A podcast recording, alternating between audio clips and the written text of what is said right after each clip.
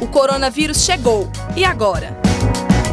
Muito se tem falado sobre os lugares onde o coronavírus mais se manifestou. Há quase um mês, a Itália demonstrava ser o grande epicentro da doença. E agora, os Estados Unidos ocupou o lugar no ranking.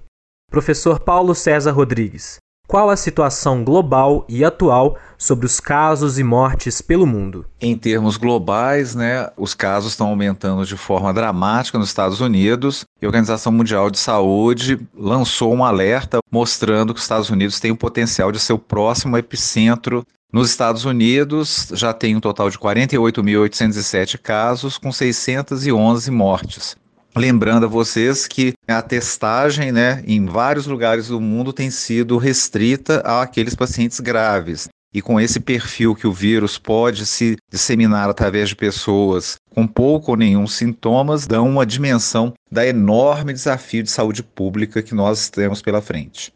Nós ouvimos o pneumologista Dr. Paulo César Rodrigues Correia, professor da Escola de Medicina da Universidade Federal de Ouro Preto. No primeiro dia do mês de abril, um mapa de dados divulgado pela Universidade de Hopkins, nos Estados Unidos, apontou um ranking de afetados e mortos pela doença. Segue em primeiro lugar os Estados Unidos, com mais de 180 mil casos, seguido da Itália, com o maior número de mortes, e logo em seguida a China.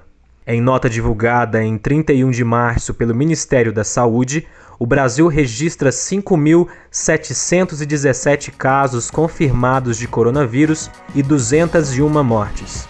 Os dados são atualizados diariamente na plataforma covid.saude.gov.br. Compartilhe esta ideia com seus amigos e familiares.